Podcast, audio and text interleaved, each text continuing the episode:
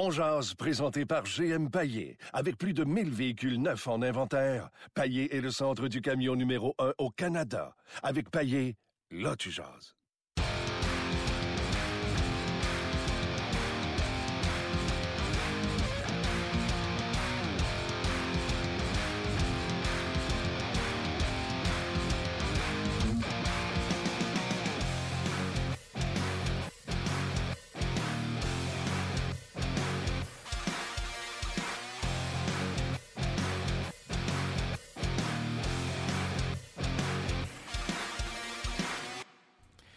Salut tout le monde, bienvenue à On Jazz. Vous avez remarqué que Martin Lemay n'est pas là, il est en vacances et sera de retour mercredi pour reprendre sa place habituelle à tous les midis de la semaine ici dans le studio de On Jazz.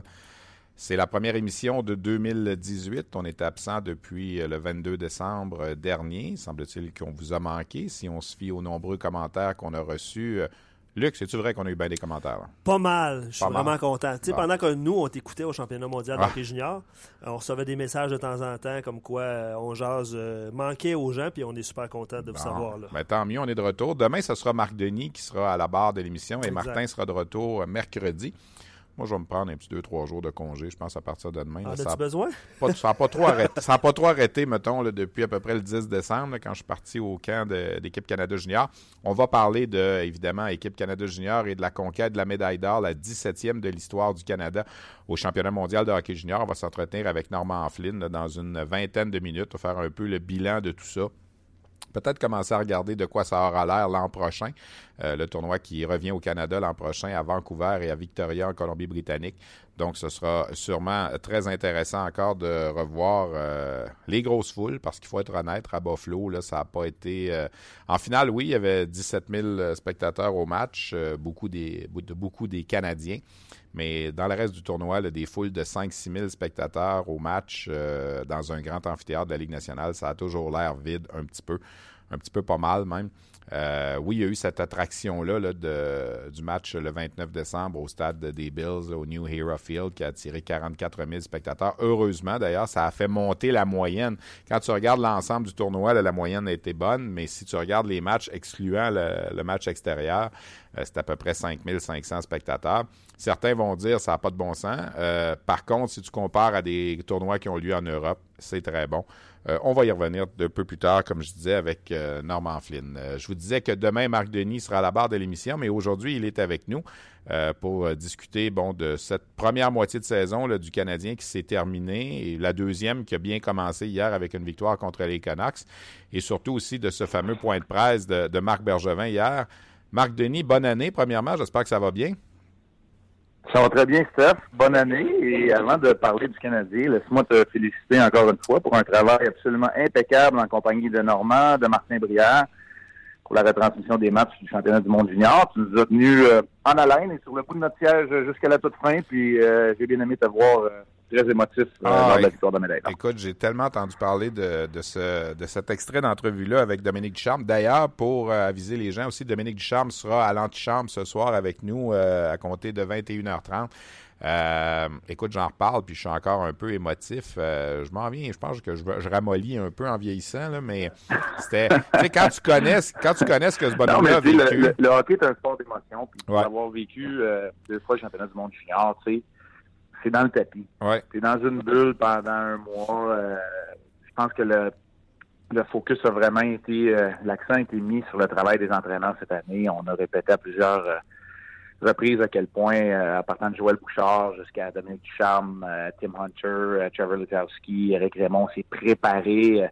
les joueurs qui avaient effacé les applications de réseaux sociaux sur leur téléphone, tout ça, on a tellement entendu parler ça vient que on est dans une bulle, puis vous en faites partir un peu. Tu sais, ben, as été chanceux aussi. Dominique Chambre, c'est un gars que tu connaissais euh, euh, de par tes années avec le hockey majeur du Québec. Non, je trouve ça tout à fait normal. Puis cette passion-là, -là, c'est très, très dur à reproduire dans les rangs professionnels. J'ai joué le championnat du monde senior deux fois aussi, puis c'est pas pareil. Le championnat du monde junior, c'est une fenêtre qui est très, très courte. Tu tu peux pas trafiquer ton baptistère pour y retourner, même si j'aimerais ça. Non, mais puis en plus, tu peux pas tu peux pas faker ça, les émotions non plus. Puis, tu sais, Dominique Ducharme sur la glace, juste avant qu'on fasse l'entrevue, tu sais, spontanément, il m'a serré dans ses bras. Tu sais, les gens l'ont pas vu, ça, à la caméra, parce que c'était pas encore rendu mm-hmm. à, notre tour, tu sais. Fait que ça, déjà, ça m'a mis un peu tout croche, tu sais, de, de, je veux pas, je veux pas défendre, je veux pas défendre la raison, mais la chose qui est importante, puis c'est pas tout le monde qui se rappelle et qui est même au courant, c'est qu'il y a deux ans, pendant le tournoi Helsinki, il a perdu son père, Dominique Ducharme, pendant qu'il était l'adjoint de de Dave Lowry lors du tournoi à Helsinki euh, le 29 décembre. On apprend que euh, subitement, c'est le décès de son père. Alors, c'est sûr que de retourner au championnat mondial junior l'an passé, un an après, et d'y retourner cette année, deux ans après, euh, ça a brassé beaucoup d'émotions chez, chez Dominique aussi. Tu sais. Puis c'est sûr que je m'en allais là avec la prochaine petit bout de questions. Tu, sais, tu sais, tu fais des entrevues après match au Centre Bell, des fois avec des joueurs, tu prépares un peu tes questions. Mais finalement, j'ai pas eu besoin d'y aller. Il est allé tout seul, tu sais, quand il l'a dédié à son père, puis qu'il a parlé à sa mère à l'écran. Alors, euh, je pense que tout était dit, puis on n'avait plus grand-chose à ajouter que dire euh, félicitations coach, mais c'est sûr que, écoute, sur les médias sociaux, j'en ai beaucoup entendu parler, puis il y a plein de gens qui ont écrit euh, que on les avait fait brailler, surtout Dominique. Alors, écoutez, c'est comme tu as dit, c'est de l'émotion, puis tant mieux, ça, a fait de la bonne télé, je pense. Puis c'est ça, le championnat du monde junior. C'est encore une fin dramatique. On s'en allait en prolongation. Ben non, un but qui se compte avec une minute 40 à jouer. puis le 13e attaquant. Le 13e attaquant qui joue jamais, tu sais, tu dis, qu'est-ce qu'il fait ça à glace, lui, avec deux minutes à faire, tu sais, ben, c'est ça. C'est quand, quand tu as un feeling, c'est ça qui arrive, puis cette équipe-là a été très balancée cette année, puis en tout cas, bravo à tout le, tout le personnel. Oui, il y avait seulement un Québécois dans l'équipe, il a bien fait ça, même s'il y a eu un, petit moment, là, dans le match extérieur où il a écopé d'une mauvaise punition, puis il a payé le prix un peu. Ouais, mais c'est quoi, je pense que quand tu le regardes avec le recul, ça a été bon, ça aussi. Tu sais, c'est de valeur que ce soit arrivé à Maxime, ça aurait peut-être pu arriver à un autre joueur, mais le fait que les entraîneurs ont adressé ça tout de suite, je pense que ça a donné le mot à tout le monde. Hey, on n'a pas d'indiscipline à faire parce que voici ce qui arrive, puis on n'y est pas avec le puck. Puis euh, je pense qu'avec le recul, ça a été, euh, ça a peut-être été une bonne chose. Qu'est-ce qui s'est passé? Marc, on parle de. J'en ai parlé, j'en ai parlé vite, vite aussi. Ah, je finis là-dessus. Jake Vertanen, il jouait pour les Canucks. Il ouais, pas, puis c'en est un qui a été indiscipliné. Il y a deux ans. par les Canucks dans le championnat il y a quelques années. Puis, on ne l'a pas adressé. Quand on n'avait pas s'est pas occupé de la situation immédiatement. Ça. avait fait boule de neige, puis ça avait coûté la médaille d'or au Canada. Et Dominique était adjoint cette année-là, c'est il y a deux ans, c'est avec Dave Lowry. Alors, Dominique avait appris de ça, puis, euh, c'est ça aussi l'expérience, hein, l'expérience de l'avoir vécu, puis quand tu y retournes, euh, en tout cas, chapeau à tout le monde, puis euh, Dominique sera là ce soir, comme je disais, à l'antichambre à 21h30, on va revenir là-dessus. Alors, tant mieux, tant mieux, tant mieux. ça, a été, ça a été une belle fin de, tournoi pour nous tous qui étaient là-bas, puis pour tous les gens qui nous ont suivis. J'ai hâte de voir, on n'a pas eu les codes d'écoute encore, là, mais j'ai l'impression que ça va avoir été euh, ça va être très bon autant à TSN qu'à RDS. écoute, il y a des années, la finale de ce tournoi-là, les deux réseaux ensemble, on parle de 5 millions et demi de téléspectateurs à la grandeur du pays. Alors, ça donne une idée un peu de, l'intérêt que, que ça suscite tout ça. Marc, le Canadien a bien entrepris sa deuxième moitié de saison hier. J'ai vu euh, deux périodes du match parce que je suis allé faire un tour. On s'est pas croisé, mais euh, j'étais là hier. J'ai vu, euh, j'ai vu la victoire de 5 à 2 du, Canadien. On, va commencer avec le point de presse de Marc Bergevin. Qu'est-ce que tu as retenu de tout ce qu'il a dit? Il n'y avait, avait, pas le choix, dans le fond, d'aller dans cette direction-là, là, de dire que non, c'est pas terminé, il reste 40 matchs, puis on est loin de lancer la serviette. Euh, écoute, euh, on, va y aller en deux parties. Peut-être que j'ai aimé pour commencer. Euh, l'ancien joueur en moi a vraiment aimé le fait que le directeur général sorte publiquement pour dire que c'est pas terminé, qu'on jette pas la serviette. je faisais des farces ce matin à, Radio Énergie. Je disais que j'avais déjà fait partie d'équipe qui était éliminée à partir de l'Halloween, puis la saison est longue. quand tout le monde jette la serviette, tu sais, t'attends que quelque chose arrive. Et là, c'est pas le cas. Marc Bergevin s'est mis dans le dans le coin de ses joueurs, dans la même situation, entre une partie du blanc, une partie de la responsabilité. Euh, a dit que c'était un fighter comme ses joueurs aussi. Alors, euh, l'ancien joueur en moi a aimé ça. Le journaliste, je suis pas journaliste, j'aime pas ça dire ça. L'analyste en moi a aimé que Marc Bergevin ne se cache pas, qu'il aille au devant, qu'il s'adresse aux partisans et aux journalistes qui étaient là dans la salle de presse hier pour répondre aux questions. Certaines, dont celle de notre collègue François Gagnon, qui était assez direct, merci. Euh, et finalement, euh, j'ai aimé le fait qu'on ne s'est pas défilé et qu'on ait dit, ben, un directeur général, ça fait des erreurs, ce que j'en ai fait, oui, puis je veux faire plus de bons coups que de mauvais coups. Tu sais, c'est la réalité. Euh, ça, c'est le côté que j'ai aimé, que j'ai apprécié du point de presse de Marc Bergevin. Puis aussi, Écoute, on le connaît, tu le connais depuis longtemps aussi, Marc Bergevin. On sait à quel point il est capable d'être drôle, qu'il est capable d'être complice avec les gens devant qui il se présente. Mais hier, il n'y avait pas d'air hautain, il n'y avait pas de condescendance. Il reconnaissait le sérieux de la situation, même si on est dans le monde du, sport et du divertissement. Il reconnaissait le sérieux, le sérieux de la situation, puis il s'est, présenté là, euh, prêt à faire, à faire, euh, euh, à mettre les cartes sur table, du moins ce qu'il pouvait nous dire. Qu'est-ce que tu n'as pas aimé? Il y a une chose que j'ai pas aimé, puis j'aime je l'aime pas depuis euh, depuis un certain temps, c'est qu'il nous a répété encore sa ligne euh, quand il dit que c'est pas évident de faire des échanges, des transactions à l'heure du plafond salarial. J'en conviens, mais c'est comme ça pour les 30 autres directeurs généraux à travers la Ligue, puis ils réussissent quand même à faire des transactions, surtout à pallier aux besoins spécifiques de leur équipe. Alors, tu sais, c'est la partie que j'aime moins. Il n'y a pas besoin de nous le dire. On le sait que c'est pas des, c'est on fait pas des échanges au PlayStation. C'est ça le travail d'un directeur général en 2018, c'est de négocier avec la complexité du travail. Donc, un, directeur général dans l'hockey junior ou majeur, il doit dealer avec la disponibilité, l'admissibilité de ses joueurs pendant un certain temps. Le directeur général dans la Ligue américaine de hockey, il doit penser à l'équilibre entre les vétérans et les jeunes à développer. Le directeur général, lui qui est dans la Ligue nationale, il faut qu'il pense au cap salarial. Chaque niveau de direction a sa, euh, son défi. Puis je suis tanné d'entendre parler. On le sait, puis pourtant, David Boyle a été capable de changer sa ligne de centre au grand complet en amenant des gars comme Turris et Johansson. Tu sais, ça se fait. Alors, euh, je comprends que c'est quand même le même discours depuis euh, les six ans que Marc Bergevin est en poste, mais celui-là, je suis comme tanné de l'entendre. Oui, puis euh, les gens aussi sont tannés de l'entendre, je pense, parce que les gens aussi voient ce qui se passe ailleurs dans la Ligue nationale. Puis, tu sais, veux, veux pas, là, quand tu, tu as une équipe, moi, moi, je t'avoue, hier, là, je t'explique la situation. Je suis allé à Victoriaville euh, voir à peu près une période et demie du match. Et là, je revenais en voiture, j'écoutais à la radio le, point de presse. Moi, ce, que, moi, ce qui mm-hmm. m'a fait sursauter, c'est euh, dans un monde idéal, euh, Jonathan Drouin, il faudrait qu'il joue à l'aile. OK, tu sais que tu n'as pas de joueur de centre, puis on dirait que tu fais rien pour, mais je dis pas qu'il fait rien, je dis pas qu'il essaye pas, mais on est rendu à 42 matchs de jouer, puis le constat est clair. Euh, Drouin, euh, faut pas le faire jouer au centre. Galchenyuk, faut pas le faire jouer au centre. On n'a pas de joueur de centre dans cette équipe-là. Martin Lemay, je sais qu'il pioche sur, le, clou ici depuis des années, là, que ça prend un gros joueur de centre, puis on l'a pas. Puis là, il a encore dit, hier, il a fait une allusion, ouais, ce serait le fun d'aller en chercher un, mais on sait que c'est pas facile, tu sais, pour rejoindre un peu ce que tu dis. Euh, ça, ça me fatigue, moi. Ça, ça me fatigue beaucoup. Oui, ça me fatigue. En même temps, euh, je te dirais, euh, Steph, ça fait peut-être deux semaines que j'en parle un peu, que Jonathan Drouin ne semble pas 100% à l'aise au centre, qu'il a connu ses succès dans la Ligue nationale de hockey. C'est un jeune homme de 22 ans, mais ses succès qu'il a connus à Tampa, c'était à gauche d'un troisième trio. Troisième trio pas typique, j'en conviens aussi, là, avec une équipe offensive à, Tampa, mais c'était dans cette situation-là.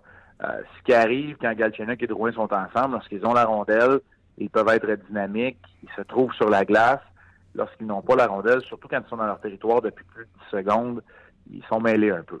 Puis tu peux pas avoir ça dans ton joueur de centre. Ils ont un joueur responsable en Lekonen avec eux, mais il peut pas tout faire non plus. Il peut pas aller les remplacer à chaque fois dans le bas de la zone non plus. Alors, écoute, euh, tu sais, dans le fond, là, euh, on, on, se rejoint dans ce qu'on pense. C'est la même chose, c'est-à-dire que il n'en demeure pas moins que le Canadien n'a pas ce joueur de centre de haut niveau de talent.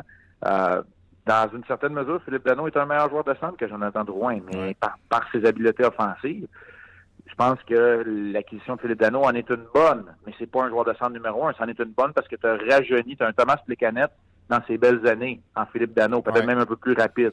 Ah, Alors, tu sais, tu as fait de bonnes décisions, mais tu n'as toujours pas ce joueur de centre-là qui va aller vraiment euh, compléter euh, des gars comme Pacioretty pour les alimenter ou, euh, faire bien paraître des Galchenyuk et des, des Drouins parce qu'ils ont un haut niveau de talent.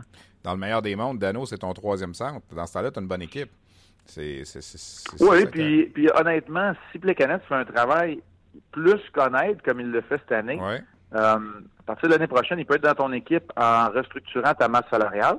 Donc, Plekanec est est d'accord pour prendre une légère diminution de salaire, ben j'ai pas vraiment de problème si c'est une grosse ligne qui, qui nous a fait de pointage à tous les soirs, d'avoir Philippe Dano au centre de ta, ta deuxième ligne, puis Plekanec qui continue de faire le travail. J'ai pas trop de problème. Mais je suis quand même d'accord avec toi que Philippe Dano a plus le profil d'un joueur de troisième. Malgré, même si l'identité des troisièmes trios dans la Ligue nationale a vraiment changé là, dans les dernières années, là, je suis d'accord avec toi. Que Dans une très bonne équipe, Philippe Dano, c'est un joueur de trois. Ton troisième centre, t'en es très heureux. Mais j'ai pas de trouble à le voir au poste de deuxième centre quand t'en as un vrai de vrai devant lui. Tu as parlé de la, question de François Gagnon tantôt, là, pour les gens qui n'étaient pas à l'écoute. Euh, c'était direct et précis. As-tu peur de perdre ta job? Euh, toi, as-tu l'impression que Marc a peur de perdre sa job? Nonobstant ce qu'il a dit. Oui. Euh, peur, non. Est-ce qu'il le sait que c'est une possibilité? Oui. Euh, il y a seulement lui, cependant, qui sait, euh, qui fait partie des, réunions de direction puis qui sait à quel point il y a de la chaleur. Euh, est-ce que Jeff Molson lui pose plus de questions qu'il y a quelques semaines, qu'il y a quelques mois, qu'il y a un an ou deux? J'espère. J'espère. J'espère. Oui, je l'espère aussi, mais tu sais, la structure du Canadien est, est telle qu'elle. Hein?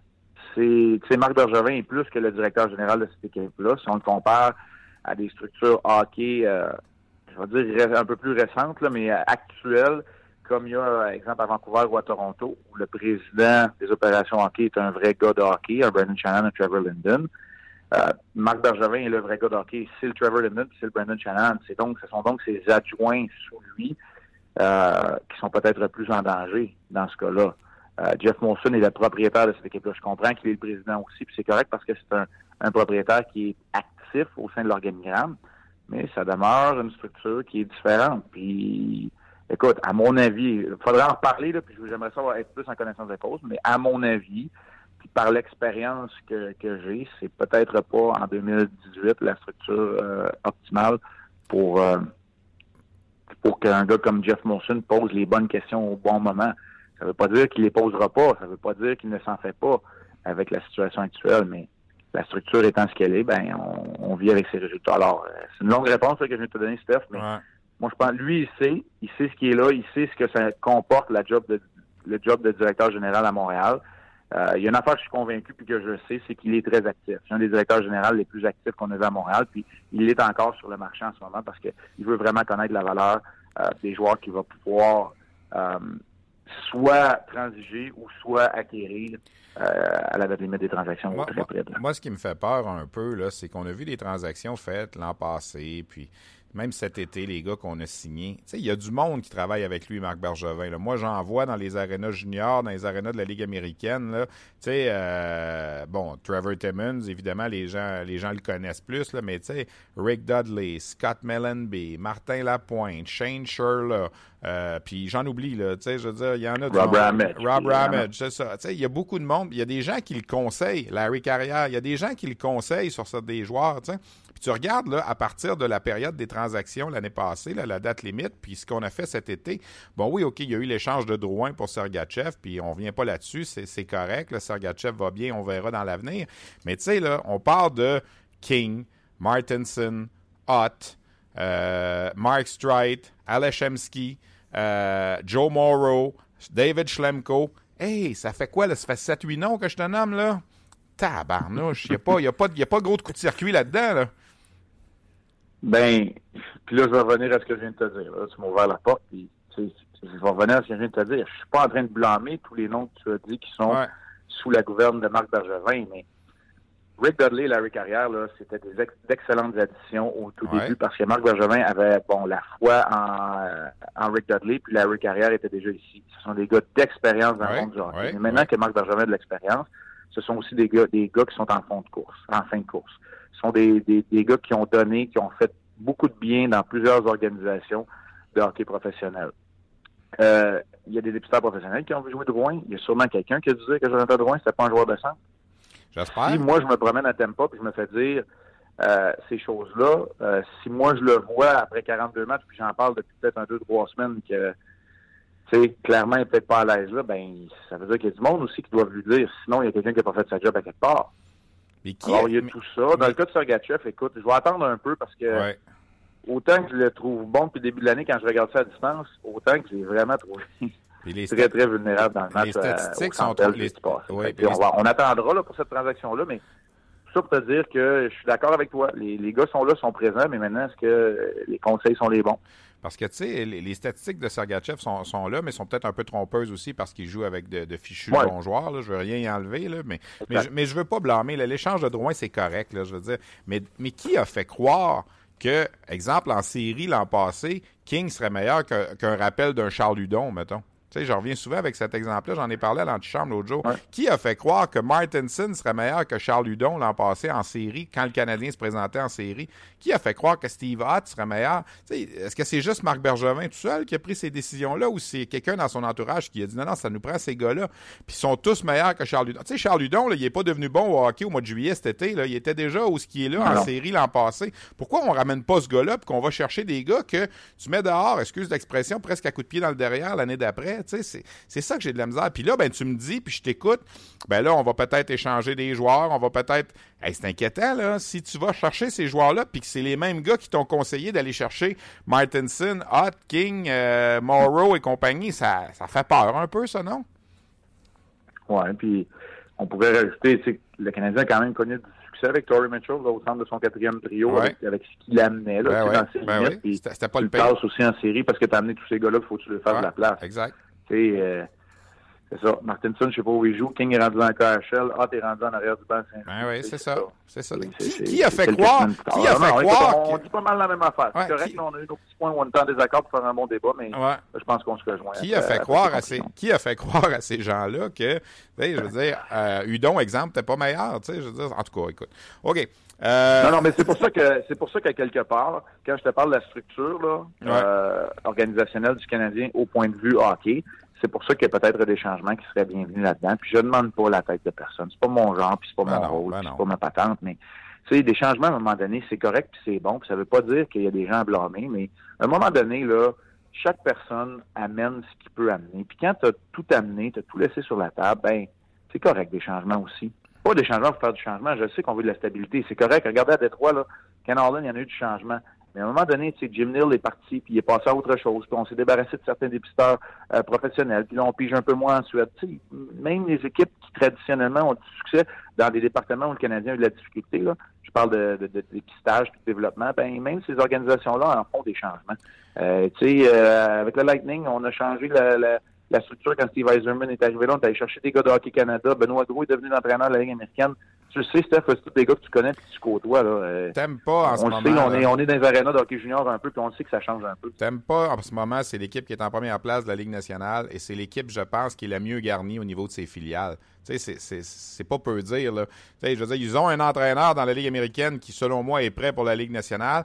Ils ont, ils avaient avec l'équipe Canada Junior quatre espoirs cette année. Ils en avaient cinq l'an passé. Ils en avaient un avec la République tchèque, euh, le défenseur Hayek, qui était très bon aussi. Tu regardes jouer Syracuse dans la Ligue américaine, ça fait ça depuis le début de la saison. Tu sais, je veux dire, pourquoi est-ce que les autres, ça fonctionne en ce moment? là? Ben, peut-être que les, les bonnes... Moi, Al Murray, comme recruteur-chef, en ce moment, je pense, je pense que c'est le meilleur dans la business. En ce moment, là, euh, puis tu sais, euh, Steph, je, sais que c'est au canim, là, puis moi je vais animer demain, je vais attendre, mais je suis content parce que je te parle, puis je, je vais comme te, euh, changer de chaise avec toi. Là. Hier, on a vu Dominique Ducharme, ben, on, parle de Dominique Ducharme. On vient de parler de Benoît Lowe. Tu sais, moi j'ai des chums dans la Ligue d'hockey junior majeur du Québec, j'ai un bon ami à moi qui était parti, qui est revenu, qui est reparti au hockey professionnel. Puis quand il est revenu, là, il a dit la première affaire, là.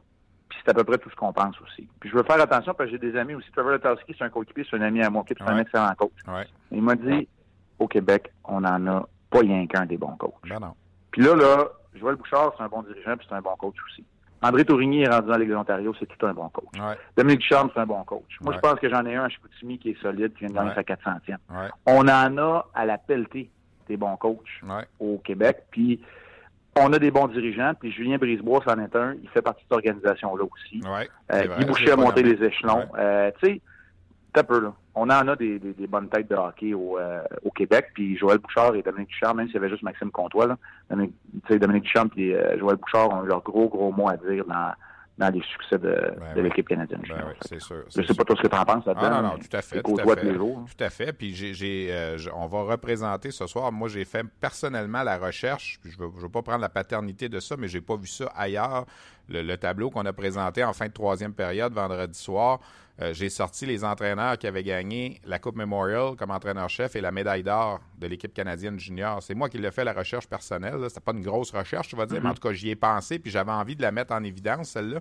Puis Dominique Ducharme est devenu seulement le quatrième dans l'histoire à réussir ça.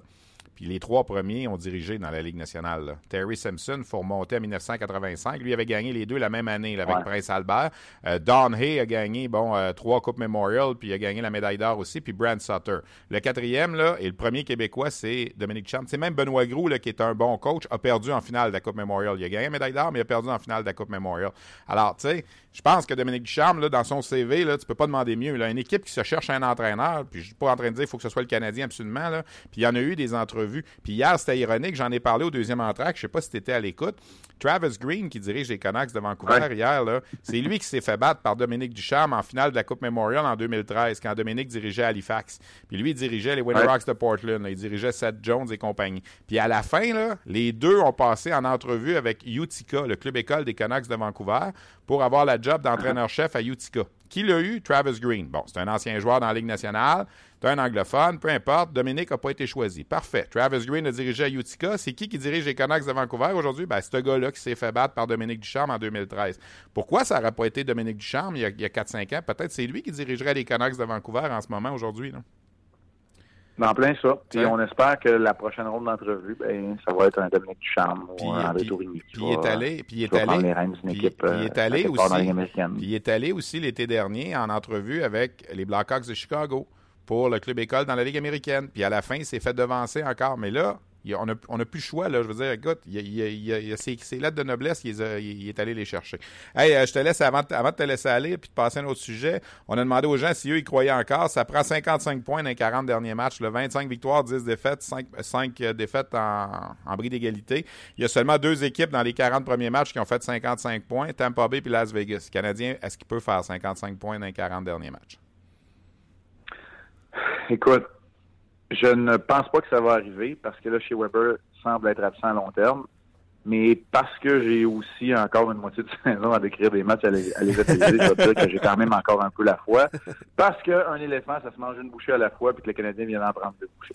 Bon, OK. Hey, merci Marc, puis je vais te laisser la place demain. Je t'écouterai à distance, les deux pieds sur le pouf. Demain, je vais prendre ça. Je vais prendre ça cool, comme on dit. Je vais prendre ça relax.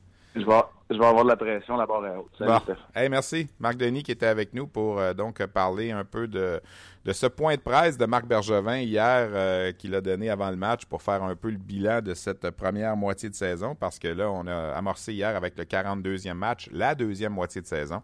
Donc, ça a été 38 points en 41 matchs. Là, on est à 40 avec la victoire d'hier. Puis, tu sais, je veux dire, hier, il faut s'entendre. On n'a pas battu euh, la plus grosse équipe de la Ligue nationale. On a battu une équipe qui est, euh, quoi, 29e, 28e dans la Ligue, là, au classement général. Les Canucks de Vancouver, ils sont quoi? Ils sont 28e. Alors, euh, hier, c'était pas un gros match. C'était les 27e contre les 28e. Puis, les Canadiens gagnent. Stéphane, évidemment, beaucoup de, réactions. Les gens ont adoré vous écouter, toi et, et Marc. Puis sais, je salue Martin. Je ne sais pas s'il nous écoute en direct parce qu'il m'a écrit un petit peu avant le, avant l'émission, mais il trouvait que c'était une discussion de passionnés entre toi, entre toi et Marc, donc euh, je voulais te le mentionner. T'es en vacances, Martin, lâche un peu! mais sinon, il va nous écouter en balado euh, euh, par la suite. Plusieurs réactions sur, sur Dominique Ducharme. Je t'en lis un sur Facebook que je viens de perdre parce que mon téléphone vient de fermer, mais je le trouve. C'est Patrick Ducharme qui, qui écrit sur Facebook puis il dit je prends, le, je prends la peine de mentionner que c'est pas mon, mon cousin, mon ah, père, mon dans les membres de la famille. Puis il dit si le Canadien veut faire du changement au niveau de la Ligue américaine, ils ne peuvent passer à côté de Dominique Ducharme. Puis là, c'est ça, il spécifie que c'est pas un membre de sa famille. Ben, c'est sûr que, puis tu sais, je sais que Sylvain Lefebvre est critiqué beaucoup, puis euh, moi j'aime bien Sylvain Lefebvre, euh, tu sais, c'est un, bon gars, Sylvain Lefebvre. Est-ce que peut-être qu'après, quoi, 5-6 ans, on va faire apporter un changement? Tu sais, c'est le bilan de mi-saison du Rocket aussi. La plus belle réussite du Rocket depuis le début de la saison, elle se situe pas au classement général en ce moment. La plus belle réussite du Rocket, selon moi, c'est d'avoir fait en sorte que quand on a rappelé Nicolas Delaurier, Daniel Carr, Byron Fraze, ça a fonctionné. Jacob Yerabek, ça a fonctionné. C'est ça le travail du club école, c'est de s'arranger que les gars qu'on a, on travaille avec les gars qu'on a, puis c'est pas facile à Laval. Il y en a eu des rappels à Montréal, puis on s'est retrouvé avec des joueurs de Laval est loin d'être sorti, contrairement aux Canadiens, est loin d'être sorti de, la lutte aux séries. Ils sont égales présentement au quatrième rang avec Utica, mais Utica, trois matchs en main. Et c'est justement Utica qui passe à Laval mercredi. Alors ça, c'est un match de quatre points. Là, c'est un cliché.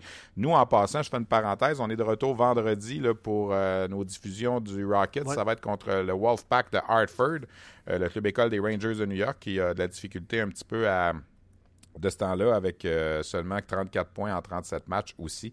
Donc, euh, c'est deux matchs qui sont à la portée du Rocket cette semaine à la maison, mais particulièrement celui contre Utica qui a gagné encore hier contre Hartford, justement. Alors, il faut que, il faut que Laval euh, puisse aller chercher ces points-là le, plus, le plus rapidement possible pour ne pas courir quand on va être rendu à 55-60 matchs. La saison dans la Ligue américaine, c'est 76 matchs. On est à 38 et qu'on est exactement à la mi-saison. C'est le début aussi pour le Rocket de la deuxième moitié de saison dans la Ligue américaine mercredi. Euh, quelques commentaires. Euh, je sais que Normand est présentement en ligne. On va aller le rejoindre un petit peu plus tard. Euh, Alexandre qui dit en fait des réactions sur le point de presse de Marc, Bergevin. Il dit J'ai pas aimé quand Bergevin a dit c'est sûr qu'idéalement, ça prendrait un joueur de centre de franchise, puis il spécifie qu'il y a eu une petite, phase de, de découragement, peut-être un petit peu. Puis il dit, pour être honnête, il n'a pas aimé le point de presse dans son ensemble. Il est déçu des questions, puis il dit qu'il n'y a rien de positif à ressortir de ça. Euh, vous en avez parlé abondamment avec Marc. Là. Il n'y a rien de positif. C'est sûr que les gens sont déçus de où l'équipe se retrouve en ce moment, puis on n'est pas dupe. 55 points en 40 matchs, euh, c'est pas. Euh, c'est au-delà des attentes. Ben, non, non, mais d'aller chercher 55 points en 40 matchs, c'est sûr que ça ne regarde pas bien dans la deuxième moitié de saison. Là, je veux dire, il faut, faut, être, faut être honnête quand même. Euh, la, fameuse réponse, moi, moi ça m'a fait rire parce que quand j'ai entendu Marc Bergevin dire on en fait des bonnes, puis on en fait des moins bonnes. Le prof Caron, c'est pas ça qu'il disait dans le temps. Les, plus jeunes n'ont peut-être pas connu le prof Ronald Caron, qui a déjà été directeur général du Canadien là, euh, au tournant des années 80, et qui avait une voix très, ouais, très comme ça. et lui, il disait toujours des transactions, en effet des bonnes, en effet des meilleures. On va me donner mal à la Oui, toi pas avec cette imitation-là. Euh, autre question, euh, puis ça va s'adresser à toi, Stéphane. Antoine sur Facebook qui dit pourquoi Carr ne joue pas Parce que tu viens de parler de ben, puis on préfère De La Rose. De La Rose joue des bons matchs. Je pense qu'il a joué deux bons matchs. je vais être honnête avec. Euh, comment il s'appelle? Antoine. Antoine, j'ai vu le match du Canadien hier, là, mais pendant la période des fêtes, j'ai pas trop vu les matchs du Canadien. J'étais à Buffalo, puis on n'avait pas RDS, puis je voyais les faits saillants aux nouvelles. J'ai pas vraiment de réponse, là, mais euh, euh, Claude Julien, je suis convaincu que s'il prend ces décisions-là, c'est parce qu'il pense qu'il y a plus de chances de gagner. Il n'y a pas un entraîneur qui prend des décisions en, en disant À soir, j'ai envie d'aller en perdre une. Moi, j'avais bien aimé Carr pendant la séquence où il a été extraordinaire, là, quoi, 8 points en 7 matchs, quelque chose comme ça. Mais j'ai pas vu assez les derniers matchs pour répondre honnêtement à cette question-là. Ce qu'on va faire, Stéphane, on va mettre fin au Facebook Live. OK. Mais, on reste là. Oui, on reste là. Venez nous rejoindre sur euh, notre page euh, RDS. Le lien est euh, bien indiqué. Je vais en profiter pendant qu'on est sur Facebook Live aussi pour parler de ton, de, ton balado sur la glace. Puis on fait comme un peu une, un 2 pour 1 aujourd'hui. La prochaine partie là, avec Normand, ça va être l'espèce de remplacement de Sur la glace cette semaine. Puis on va reprendre Sur la glace de façon euh, officielle lundi prochain comme on fait depuis le début de la saison. Exact. C'est ça. Donc, euh, merci beaucoup à tous les gens de Facebook euh, d'avoir été là. On se retrouve dans quelques minutes avec Normand Flynn. Oui, c'est ça. Normand qui a eu le bonheur. C'est un bonheur. Il, est-tu là, Normand? Oui, il est là, Normand. Hey, tu as eu le bonheur, Normand, de faire deux fois huit heures de route avec moi pour aller à Buffalo. Ben oui. Hey, non, mais les conditions n'étaient pas faciles, sérieux. Là, on a vu des, euh, des autos euh, des autos dans le champ, là, puis c'était pas, euh, c'était pas drôle. Dans la région des Grands Lacs, là, c'était, vraiment pas évident. Surtout quand tu as essayé de te tourner en Anton Senna, puis tu as essayé de faire un petit peu de. Non de, de, 360. non, sérieux. On a passé bien proche. Non, c'était pas, pas facile, sérieux. Hey, Normand, on va parler, on va revenir sur le, championnat du monde de hockey junior. Tu as, décanté ça un peu, de, un peu depuis qu'on est revenu, puis euh, tu regardes ça un petit peu de la façon dont ça s'est passé. Euh, puis je sais que je t'ai entendu dire à l'antichambre que c'est une des meilleures équipes canadiennes que tu as vues là, dans, dans les dernières années. Là. Oui, ben c'est parce que ce que j'ai aimé, c'est que on s'est pas fié où est-ce que le gars avait été repêché? On a vraiment, je pense, les gars avec l'expérience de l'année passée, Dominique Duchamp, puis euh, Joël Bouchard et, et Hunter, les gars qui ont travaillé avec eux autres, se sont pas fiés sur où le gars avait été repêché. Parce que souvent, on pense que le gars repêché en première ronde, il est bon, puis il est parfait pour ça. Je pense que les gars, ils ont, ils ont vraiment décortiqué, puis ils ont fait un travail profond de dire c'est, c'est quoi qu'on a besoin pour une médaille d'or. Puis on a vu dans le match, dans les matchs, euh, tu sais, des gars comme Formanton, des gars comme Comtois, qui, des, des, gars comme Brett Howden, qui n'étaient pas des pas des gars qui étaient supposés d'être des, des, joueurs importants, mais ils l'étaient. Puis ta quatrième ligne était aussi bonne que offensivement que tes, tes, trois autres. pour moi, ça m'a indiqué qu'il y a eu un gros travail de préparation, puis ça a dû être très, très difficile et audacieux. Parce que Stéphane, tu sais très bien que si tu coupes un gars qui va devenir un, excellent joueur de hockey plus tard, on n'avait pas gagné l'or, qu'est-ce que les gens auraient dit? Ah, il était même pas assez bon pour faire l'équipe Canada Junior des moins de 20 ans, mais regarde, c'est le meilleur scoreur de la Ligue nationale. Ils peuvent pas avoir perdu la médaille d'or. Exact. Exact. Il s'exposait, autrement dit. Il s'exposait à la critique, mais ils ont, fait fi de ça, puis ils ont été la meilleure équipe. Moi, je pense que c'est ça que je dois souligner. Puis, dans les dix dernières années, j'ai inclus Sutter là-dedans. Pour moi, c'est la meilleure équipe, l'équipe la mieux préparée que j'ai vue. Bon, ben tant mieux, c'est une bonne nouvelle. Euh, on a passé, on en a parlé un petit peu, je sais pas si tu étais à l'écoute avec Marc Denis, du fait que, Dominique, maintenant, dans son CV de coach, a, la médaille d'or et la Coupe Memorial, et que les, trois seuls qui ont fait ça avant lui ont tous gradué dans la Ligue nationale. Est-ce que tu as l'impression que Dominique, avec ça, il a, a sa porte d'entrée dans la Ligue nationale? Parce qu'on le sait, c'est toujours plus compliqué quand on est un francophone. Tu as déjà été là-dedans, toi aussi, puis tu avais des aspirations, toi aussi, en début de carrière. Est-ce que tu penses que Dominique a maintenant tout ce qu'il faut pour euh, aller au prochain niveau? Pas nécessairement tout de passer cinq ans dans la Ligue américaine, mais d'aller directement à la Ligue nationale comme, euh, comme d'autres ont fait? Le seul problème que j'ai, Stéphane, la seule chose que je vois où, ça pourrait l'empêcher, c'est que, et, j'aime pas ça dire ça, là, mais c'est qu'il n'a pas joué et qu'il n'a pas, pas, rien fait dans la Ligue nationale. S'il avait joué dans la Ligue nationale avec le même CV, je dirais assurément qu'il va passer. Est-ce qu'il va avoir une chance? C'est sûr. Est-ce qu'il va avoir une, une, chance honorable, euh, je suis convaincu. Parce que le même CV d'un gars qui a joué dans la Ligue nationale, c'est sûr que demain matin ou l'année prochaine, il est tout de suite inclus dans le pool. Mais d'après moi, parce que c'est un gars qui n'a pas joué, puis parce que c'est un gars qui va peut-être avoir un petit peu plus de difficulté avec la crédibilité tout de suite d'une équipe de la Ligue nationale, on va préférer le commencer dans la Ligue américaine, comme on a fait avec Benoît Gros. Benoît Gros, c'est un peu la même situation. Benoît, il est peut-être, euh, si je regarde ce qu'il y a dans son CV, là, c'est aussi solide que, Dominique Duchamp. Puis je me dis pourquoi pas lui? si Benoît Gros est obligé de passer par la Ligue américaine, moi je pense que ça va être la même chose pour Dominique Duchamp. ça y enlève absolument rien. Ah, mais normal, je vais te relancer tout de suite. Les trois qui l'ont fait avant lui, là, il y en a deux qui n'ont jamais joué dans la Ligue nationale, puis ils sont passés. Là. Terry Simpson puis Don Hay, ça n'a pas joué dans la Ligue nationale. Ça. Alors là, pourquoi, pourquoi eux ont passé... la question, Stéphane, de où ils viennent? D'où ah, ils viennent? C'est sûr, ils viennent de l'Ouest. Exact. Bon, regarde, t'as-tu compris? Ben, Terry, pas, euh, Terry, Simpson, c'est un gars de l'Ontario, je pense. Sorcier, c'est que je sais pas pourquoi. Il y a des gars qui l'ont, qui l'ont déjà fait. Euh, je regarde un gars comme Pat Burns. Il avait une très grande crédibilité, puis c'est un gars comme Wayne Gretzky qui l'a, qui l'a backé. ça, ça te prend un gros nom qui va te, te seconder ou qui va te backer. Guy Boucher, c'est un excellent coach. Guy Boucher, il est passé Avec des moyens beaucoup plus petits, il a réussi à passer. Puis il a passé par la Ligue américaine. Mais il a passé par la Ligue américaine. Pourquoi, pourquoi est-ce que Pete DeBoer en Ontario n'est pas obligé de passer par la Ligue américaine, puis lui est passé direct du junior à la Ligue nationale? Je suis d'accord avec toi. Je, te pose, me poser la question, c'est d'y répondre. Pourquoi? les deux gars, tu m'as parlé, Don là, est-ce qu'ils coachent dans la Ligue nationale encore? Oui. Ben non, plus maintenant. non, plus maintenant. Mais c'est ça, je veux dire. Je veux dire, ils ont eu leur chance.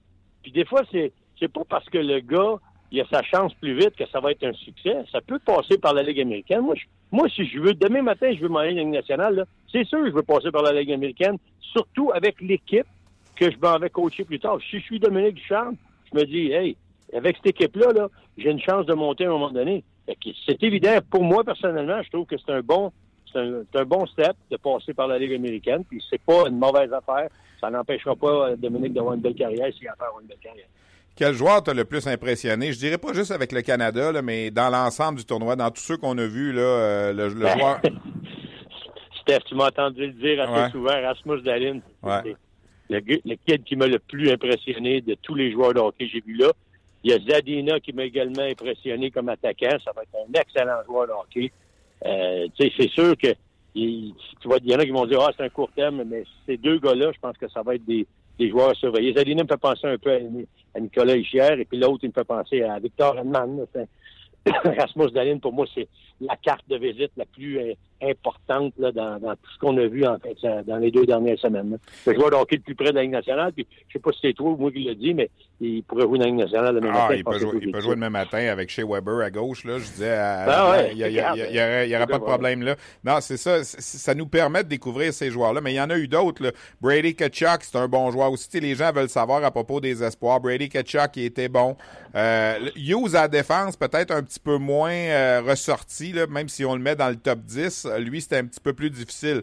Mais euh, Ketchuk, je pense qu'on n'aurait pas peur de le repêcher dans les, dans les cinq premiers, là, avec Zadina, avec Zvechnikov, puis avec, évidemment, euh, Dalin au premier rang. Là, je pense que ça fait partie des, des bons cette année qu'on a vus. Ah, absolument. C'est parce que moi, quand, quand, je regarde ça, c'est aussi ces différents styles. Zadina, Kachuk, c'est pas le même style de joueur. Lequel des deux qui va avoir la plus belle carrière? Et un peut être repêché avant l'autre, puis pas avoir une belle carrière, puis l'autre euh, n'avoir une très belle. Mais, moi, quand je regarde le talent, tu as le choix de, de, la sorte de joueur que tu veux. Les joueurs ne sont pas tous pareils. Ils ont différentes qualités. Il y en a qui sont plus grands, plus gros, plus habiles. Il y en a d'autres qui sont un peu plus petits, très, très rapides, des, des instincts de marqueur incroyables. C'est quoi que toi, comme organisation, mixe mieux dans ta philosophie? Je regarde un gars comme Kachuk, un gars qui a une petite équipe, une équipe qui est, qui est petite en attaque, il dit, bon, il faudrait se grossir un petit peu avec du talent. Lui, ça va être ton gars. On va laisser passer. Ça. Un, exemple, un, exemple parfait pour ça. Euh, Tampa Bay il arrive le choix en, en, Zadina et Kachuk pour cette équipe-là. Tu dis, moi, j'en ai des Tyler Johnson, des Palates, j'en ai des petits joueurs. J'aimerais mieux y aller pour un gars qui est, qui est plus d'attributs physiques parce que je veux compléter les petits joueurs que j'ai. Tu vas y aller pour un gars comme Kachuk, comprends-tu? Ouais.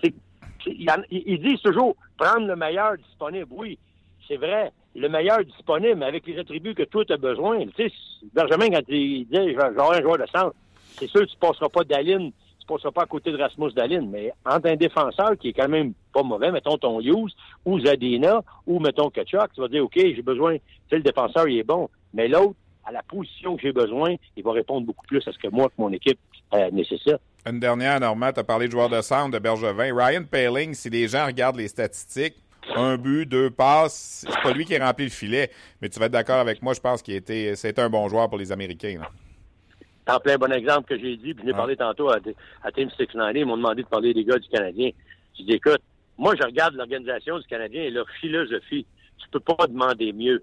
Là, ce qu'on reproche au joueur de centre, qu'on a été ou repêché ou qu'on a été euh, transigé, parce que Bergevin, là, pour un joueur de centre, il a drafté, il a repêché, il s'est trompé, il a échangé, puis il nous a dit hier qu'il s'était trompé avec Drouin, parce qu'il c'était pas un centre finalement, ça va être un allié. Fait que t'as repêché, puis t'as drafté, t'as repêché, je veux dire, tu t'es échangé puis tu t'es trompé. Mais lui, là, tu te tromperas pas. Parce que c'est en plein ce, qui, ce que représente le Canadien. C'est un joueur où les priorités premières sont en défensive. C'est un gars qui est ultra responsable dans sa zone. C'est un gars qui était le premier que tu vas envoyer sur la glace en désavantage numérique. Pourquoi? Il a tous les attributs. C'est un bon patineur, une bonne lecture de jeu, gagne les mises en jeu, puis en plus, c'est un gros body qui est capable de gagner le puck à un contre un.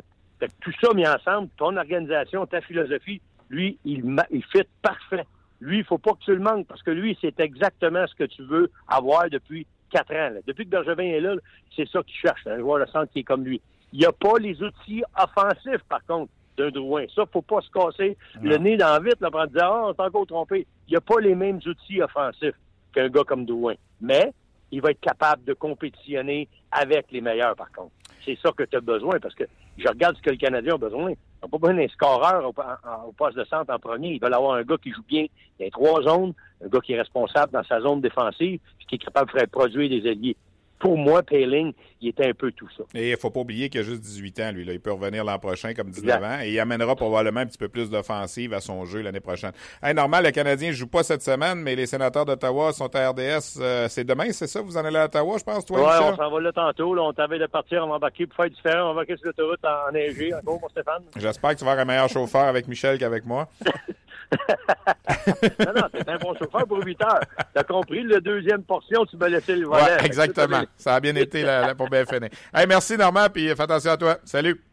Salut les boys, merci. Bon, c'était Normand Flynn euh, qui nous parlait en direct de quelque part dans les cantons de l'Est euh, où il a établi euh, sa résidence et qui lui aussi a passé, j'espère, deux belles semaines avec moi. Moi, en tout cas, j'ai passé deux belles semaines avec lui. Alors, euh, sans cellulaire, il n'est pas là, normal, mais sans cellulaire. Eh oui, ça c'est l'anecdote. Hein. Il avait oublié son cellulaire dans sa voiture, chez moi, lorsqu'il est venu me rejoindre. Alors, deux, semaines, pas de cellulaire. Il y en a une couple qui est servirait fou, là, mais Normand, il est moins techno peut-être que, que la plupart d'entre nous, là, mais en tout cas, il s'en est bien sorti. Puis, euh, chapeau à lui, il a fait du bon travail c'est pas facile, euh, lui non plus. Puis euh, moi, je ne veux pas me plaindre. J'ai la chance de couvrir, le, je pense, le plus beau tournoi de hockey de l'année. C'est moi qui le couvre. Euh, mais c'est quand même toujours la période des fêtes, puis tu es loin de ta famille, puis c'est pas toujours évident. Alors, je sais que c'est un sacrifice qu'on s'impose, même si c'est bien le fun. Il reste que ça fait plusieurs Noëls, lui aussi, qu'il qui n'est pas à la maison. Euh, je vais profiter évidemment de ta présence pour poser quelques questions d'auditeurs. Tu sais, on a parlé, vous avez parlé abondamment de Dominique Ducharme. Euh, vous avez parlé des espoirs du Canadien.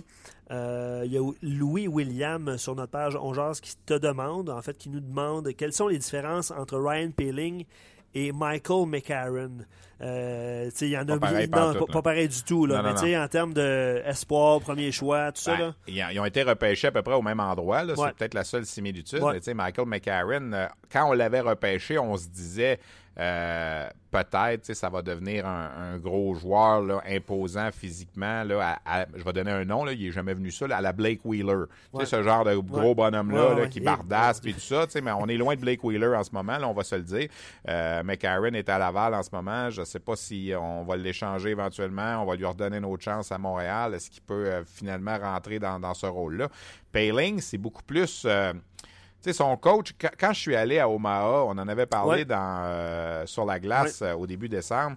Euh, son coach, qui est, Dave, Ma- qui est Bob Motzko, qui est le gars qui dirigeait les États-Unis au championnat du monde, c'est lui son coach à, à Saint-Cloud.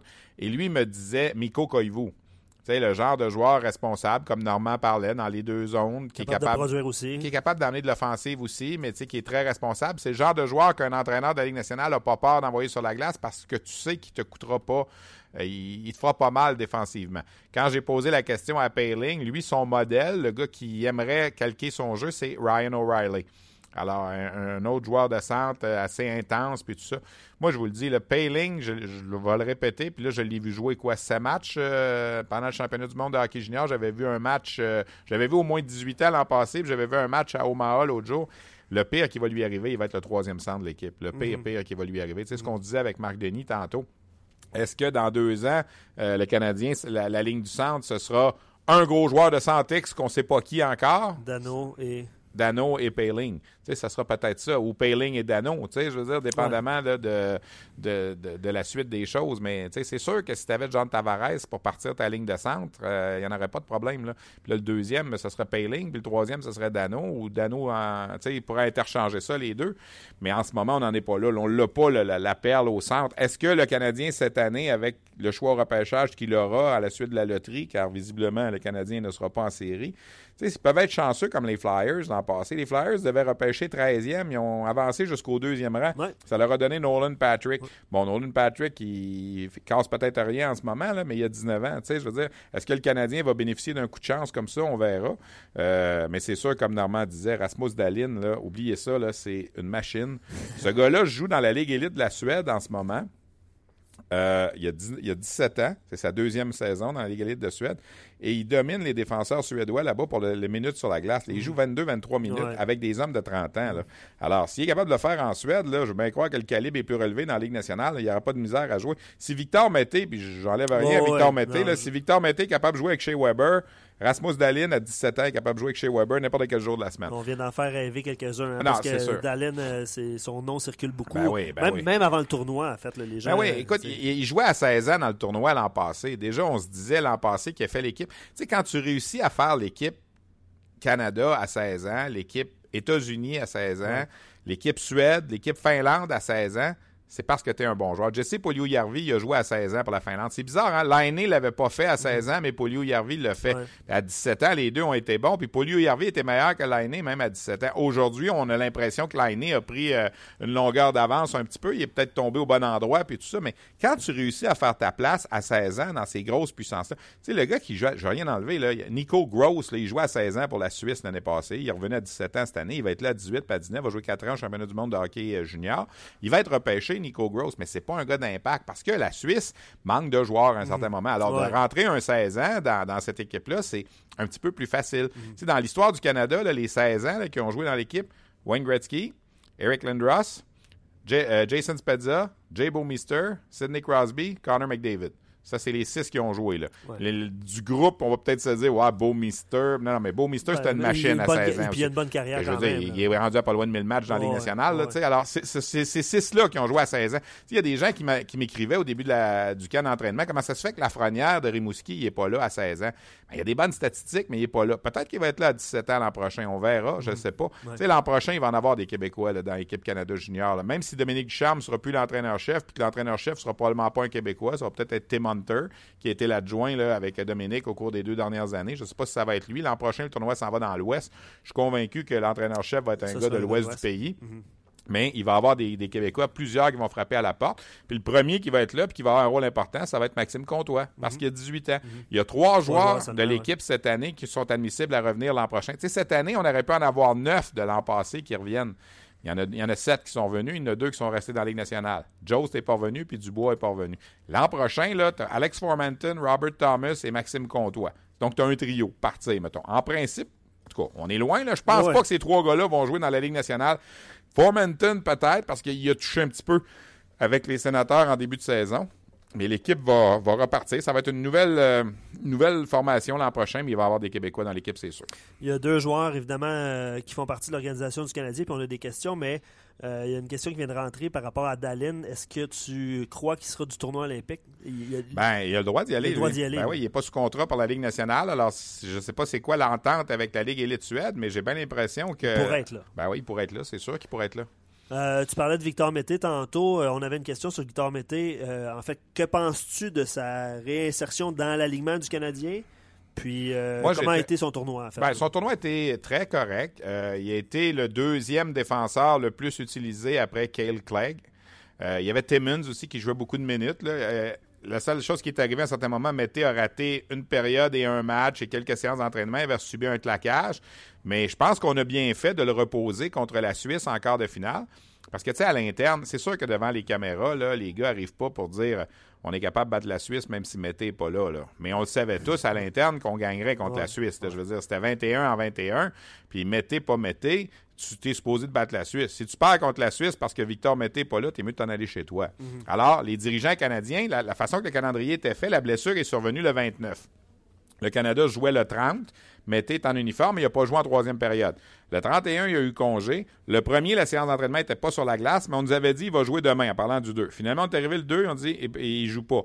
Le 3, il a été sur la glace à peu près 30 minutes. Le 4 et le 5, il était capable de jouer des 20-22 minutes, puis il était très bon. Euh, moi, j'aurais aimé, honnêtement, là, j'aurais aimé qu'on le retourne junior pour peut-être lui aussi lui faire vivre l'expérience olympique. Là, le Canada, si je ne m'abuse, c'est le 11 cette Oui, semaine qu'on le 11. annonce l'équipe olympique. Alors, tu sais, je pense que Mété ne sera pas sur cette liste-là. Est-ce que par la suite, on pourrait l'ajouter s'il y avait une, une blessure ou quelque chose? Moi, j'aurais été de ceux qui disent, gars, va jouer 23, 24, 25 minutes. Probablement que London l'aurait échangé en Ontario parce que London n'est pas de méchante équipe cette année, là, mais c'est pas eux pas autres. des C'est pas eux autres. là. Les Greyhounds de Sault-Sainte-Marie sont tout seuls dans la Ligue de l'Ontario. Est-ce qu'eux auraient voulu aller chercher un Mété, par exemple? On ne sait pas. Ils ont déjà Timmons dans l'équipe. Euh, mais il aurait probablement eu de bonnes minutes avec son équipe junior, peu importe laquelle, en Ontario, et vivre l'expérience des Jeux olympiques. Et quand je lui avais posé la question au camp, euh, la journée des, des photos, là, le, le 16 décembre dernier, lui, il a fait un grand sourire et il aurait dit Ben oui, ça serait une superbe expérience d'aller là. Alors là, visiblement, ben, il ne sera pas. Je pense que la blessure à Weber a peut-être eu affaire à la, à la décision un petit peu à Montréal aussi. Si Weber avait été en parfaite santé, euh, parce que tu regardes à Laval, il y a l'earn-out qui est venu, puis ça n'a pas été vraiment concluant. Fait que là, il y a sept défenseurs à Montréal présentement. Lui devient le huitième. Euh, avec Weber, là, dans, dans les huit, je mets Weber. Là. Alors, tu sais, Ouais. c'est en ce moment, c'est mince un peu à la ligne bleue. Alors, c'est peut-être pour ça qu'il a fait pencher la décision. Mais il y aura peut-être des options euh, éventuelles. il y aura peut-être des transactions. Je pense qu'il y a une date limite de toute façon pour Mété, pour garder Mété avec le Canadien, non? Ben, c'est-à-dire que tu peux pas le retourner à son équipe junior. Il pourra pas jouer en série pour son équipe junior si tu le retournes euh, après le 10 février. Sauf que le problème, c'est que là, la, la date limite des échanges en Ontario, c'est le 10 janvier. Alors Ouais. là, est-ce que les Knights de London vont quand même échanger ses droits? Ouais. Ce qui peut arriver là, dans, dans la Ligue junior, puis on a déjà vu ça, c'est je t'échange les droits de Victor Mété, Ouais. mettons, là, contre un choix de 5 ronde. Ouais. Tu me donnes un choix de 5 ronde, tu l'as sur ta liste. Si jamais le Canadien le retourne le 3 février, Là, après ça, tu vas me devoir, au repêchage à la fin de la saison, un paquet de choix un paquet de joueurs selon le nombre qu'il aura joué. Ouais. Mais si London ne fait pas ça, ben, si on le retourne junior le 3 février, il va être obligé de jouer pour London. Mhm. Alors, c'est pas, une, pas une mauvaise affaire de jouer pour London, mais c'est pas London qui a la grosse équipe cette année dans la Ligue junior de l'Ontario. Autre question sur. euh, je pense que Marc Bergevin l'a mentionné, a mentionné son nom pendant son point de presse, puis il disait qu'il avait été un petit peu déçu par euh, Ikonen. Ouais, et on l'a je pas sais vu. pas si ça a été Ben, ton écoute, cas. Ikonen, on l'a vu avec les Finlandais, il n'y avait pas un rôle aussi important, puis lui aussi n'avait que 18 ans. là.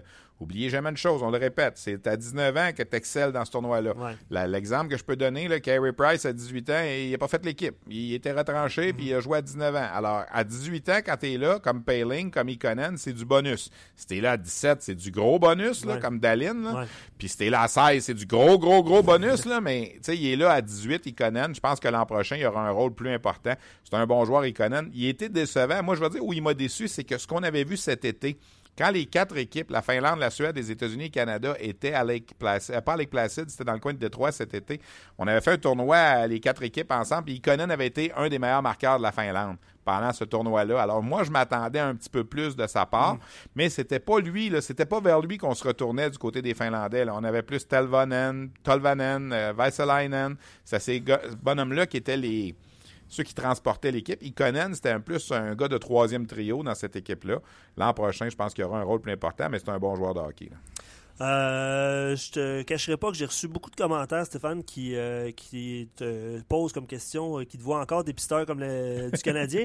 Je pense que tu en reçois 1000 et, 1000 et un Ben, commentaires de gens. Je le reçois souvent. Sur notre page, t'es arrivé aujourd'hui. Ouais, je le reçois souvent. euh, puis moi, ce que je réponds toujours à ça, c'est euh, je me lève pas le matin en attendant cette, euh, cette offre-là. Si jamais un jour ça se produit, puis honnêtement, je suis vraiment pas convaincu que ça va arriver, là, mais si jamais un jour ça se produit, ben on écoutera. Là, mais euh, pour l'instant, moi, je suis très heureux à RDS. J'ai la chance de travailler avec toi. Fait que Ouais, t'es c'est- bien fin, puis Hein, ça- on, on jase avec les gens. fait que ça- Ben ouais, non, mais écoute, tu sais, puis ça aurait beau être Stéphane Leroux, le recruteur, là, puis il en ferait des erreurs aussi, là. Moi, de plus en plus, je commence à me dire qu'un bon recruteur, là, c'est un peu comme un bon frappeur au baseball. Quand tu frappes 333, Ah ouais. tu sais, Tu sais, tu peux pas faire des coups de circuit à tous les coups. Non, là. Puis, tu sais, je regardais, le, le plus bel exemple est arrivé dans le temps des fêtes. Ben, pas le plus bel, mais un bel exemple est arrivé. Jonathan Marcheseau. Ah, Pensez-vous vraiment que Stéphane Leroux, ah, je suis plus à la caméra, là, mais pensez-vous vraiment que Stéphane Leroux aurait dit, là, il aurait mis son poing sur la table, il aurait dit, hey, Jonathan Marcheseau, ça nous le prend absolument? Ouais. Ben non. Ben non, voyons donc. là. Yannick Gourde vient de s'ajouter à Yannick ça Gourde. Tu sais, je veux dire, je les adorais dans le junior. Ah ouais. Même, je vais en donner un qu'on a connu à Montréal, David Desharnais. Je l'adorais à Chicoutimi. C'était tout un joueur de hockey. Mais j'aurais pas mis ma job de recruteur sur la table pour dire ce gars-là, ça nous le prend absolument. Nicolas Roy, j'aurais peut-être fait ça un petit peu plus fort, sais, parce que c'était un 6 et 4, puis. Ouais. il était dominant au niveau midget, puis bon, oui, c'est vrai que son année junior, il avait pas été là, mais rendu, je l'ai un peu de travers, Nicolas Roy, parce que le Canadien a pris en troisième ronde le Demo de la Suède, ouais, j'ai hâte de voir s'il va arriver un jour, lui, Ouais. mais tu sais, j'aurais puis peut-être je me serais trompé, sais, peut-être je me serais trompé, puis je suis pas en train de dire que je serais 100%, il y en a pas de recruteurs qui ont 100%, même les meilleurs. Je parlais tantôt avec euh, Marc Denis de Tampa Bay, de, de Al Murray, qui, moi, je pense en ce moment, est le meilleur recruteur-chef de la Ligue nationale. En tout cas, celui qui, par sa feuille de route là, depuis quelques années, ben, il y a les meilleurs Ouais. résultats. Mais Al Murray se trompe aussi. L'anecdote, je l'avais racontée en septième ronde en 2011. Là, Al Murray voulait absolument repêcher Matthew Pekka qui joue encore avec Syracuse Ouais. aux dernières nouvelles dans la Ouais. Ligue américaine. Puis c'était lui son choix en septième ronde. Puis son recruteur au Québec, Michel Boucher, il arrêtait pas de dire Moi, là, André Palat, je l'aime. là. Tu sais, je pense qu'on devrait lui donner une chance. tu sais. Puis finalement, ils ont repêché Matthew Pekka en septième ronde. Mais Michel était tellement fatigant que là, Al Murray a dit à Steve Eiserman Michel, là, il aime un gars au Québec, le Palat. Tu penses-tu que tu peux nous trouver un autre choix de septième ronde? Ouais. Steve Eiserman il a fait un appel, il a appelé une autre équipe, je me souviens plus laquelle, puis il a changé son septième ronde de l'année d'après contre un septième de cette année. Ouais. Puis avec ce septième ronde-là, ils ont pris André Palat. Mais dans le fond, là, il s'était trompé. Là. Il a pris Matthew Pekka à la place d'André Palat. Il, il est content, il les a les deux, là, mais tu sais, je veux dire, c'est comme ça. Là. Il y a pas. Puis c'est trop. fa- Tu sais, Drake Batterson, là, tout le monde l'a aimé pendant le championnat Ouais. du monde. C'est un chouette quatrième ronde d'Ottawa. On refait le repêchage demain matin. Là. Premièrement, là, les gens doivent savoir une chose. Drake Batterson aurait pu être repêché l'année d'avant, en septième ronde. Mais il jouait Junior A pour les Valley Wildcats dans la, la Ligue du Nouveau-Brunswick Junior A. Parce qu'il n'avait pas fait le club à Cap-Breton son année de repêchage. Fait que personne ne l'a vu. Pas Ou très- si on l'a ou pas si on très l'a sexy vu, ou si on l'a vu, on s'est dit, ah, il est pas bon, lui. Et là, il arrive au Cap-Breton l'an prochain, l'an- l'an- l'année suivante, Ouais. l'an passé. Il joue à 18 ans, il a une bonne saison, à peu près un point par match, un petit peu moins. Et là, Ottawa prend une chance en quatrième ronde. Mais dans le fond, là, ils se sont trompés. L'autre ils auraient dû le prendre avant. Mais ils l'ont pris en quatrième ronde. Aujourd'hui, tout le monde, on fait le repêchage. Là. Drake Batterson, c'est un choix de première ronde, mm-hmm. probablement, au début de deuxième. Mm-hmm. Mais c'est ça, le hockey. Puis ça, là, c'est difficile à prévoir. Quand le Canadien a repêché Jared Tenordi puis Michael McCarron, on a tout dit, c'est des bons choix. Tu aurais demandé à n'importe quel recruteur de la Ligue nationale à ce moment-là, pas ceux du Canadien parce qu'il l'avait repêché, mais aux autres. Michael McCarron, tu bon? Ben oui, bon. Ben oui, c'est un bon joueur. Mm-hmm. Michael McCarron, c'est un bon joueur. Ils ne sont pas trompés, là. Mm-hmm. Et pourtant, mm-hmm. on se rend compte que là, ça ne marche pas. L'erreur, est-ce que c'est Timmons qui l'a fait ou c'est la façon qu'on l'a développé après? C'est toujours le même débat, là. Oh, Moi, je persiste à dire que c'est pas normal que le Canadien, rendu cinq ans après, on ne sait pas encore si Alex Galchenyuk, c'est un centre ou un aile. on a encore posé la question à toi, Julien, avant hier, je pense. Est-ce que tu vas rechanger Drouin et Galchenyuk au centre puis à l'aile? On ne sait pas encore. Michael McCarron, on le rappelait, des fois au centre, des fois à l'aile. Écoute, sais, Trevor Timmons, là, il pêche le joueur. Après ça, débrouillez-vous avec. Là. Moi, je mm. pense qu'il est bon. Là. Mm-hmm. Puis je suis pas sûr qu'il fait. Pas, il n'est pas parfait, Trevor. Là. Puis lui aussi, s'il frappe 333, ça va être correct. Les gens qui s'attendent que les recruteurs vont frapper pour 1000, oubliez ça. Là. ça aurait beau être n'importe qui. Là, euh, je m'inclus là-dedans. Il n'y a pas personne qui frappe pour 1000 à ce jeu-là. Impossible. Je te pose une dernière question parce que ça vient de rentrer. Euh, c'est une bonne question de Patrick qui dit D'après toi, quels sont les clubs juniors au Canada qui développent le mieux les jeunes pour le pro? C'est vague comme question. Au Canada, ben écoute, il y, a, les, il y a les Knights de ben, London. Je vais dire les Knights de London. Euh, Dale Hunter, on avait calculé, je pense, depuis l'arrivée de Dale Hunter à London, il y avait eu 52 joueurs repêchés dans les trois premières rondes dans la Ligue nationale, dont euh, 15, je pense, en première ronde. J'ai pas les stats devant moi, là, mais on a, on a, j'ai ça dans mes dossiers. On pourrait éventuellement faire un segment là-dessus à, Hockey 360 ou même revenir avec ça à, sur la glace dans nos balados. Mais c'est sûr que les Knights en ce moment développent bien. Euh, au Québec, en ce moment, dans les dernières années, je te dirais Halifax. Là. Halifax a une bonne feuille de route avec des choix de première ronde. Mhm. C'est sûr qu'il y a eu beaucoup d'Européens là-dedans. Ils ont eu la chance d'aller chercher des Européens. Mais tu regardes cette année encore, ils ont Isaac, ils ont Grou. Mhm. Euh, Durando a été repêché l'année passée. Euh, il y a un défenseur de 16 ans, Barron, qui est là, qui va être repêché dans deux ans, qui est très bon. En ce moment, au Québec, je te dirais probablement que c'est Halifax qui a la pôle pour les, le, plus de joueurs repêchés dans la Ligue nationale. Tu sais, Jacob Voracek, ça a joué à Halifax. Euh, euh, Nicolas Ischier, euh, pas Nicolas Ischier, mais oui, Ischier, mais je veux dire, Ehlers, Nicolas Ehlers, ça a joué à Halifax. Timo Meyer, ça a joué à Halifax. Alors, tu sais, euh, Rouen Noranda, je pense, fait un bon travail aussi pour développer des gars. Rouen Noranda, en ce moment, repêche très bien du midget au junior. Ils ont une bonne feuille de route dans les dernières années. Là. Tu sais, je regardais le, classement des compteurs de la Ligue junior majeure du Québec. Raphaël Harvey-Pinard, je pense qu'il est quatrième. C'est un choix de huitième ronde des Huskies au niveau midget c'est pas, pas, pas facile quand tu es un recruteur junior majeur puis tu vas jouer une game midget 3 là, ils ont tous une cage d'en face, premièrement. ils jouent tous avec une grille.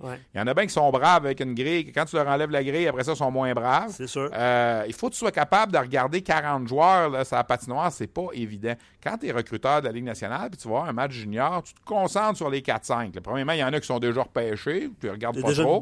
Il y en a qui sont trop jeunes, ils sont pas là cette année. Il y en a 3-4 que tu élimines de suite parce qu'ils sont pas là. Fait qu'il t'en reste 4-5 à regarder bien souvent de chaque côté. Mhm. Un recruteur de la Ligue nationale s'en va à un match, mettons, à Shawinigan contre Victoriaville.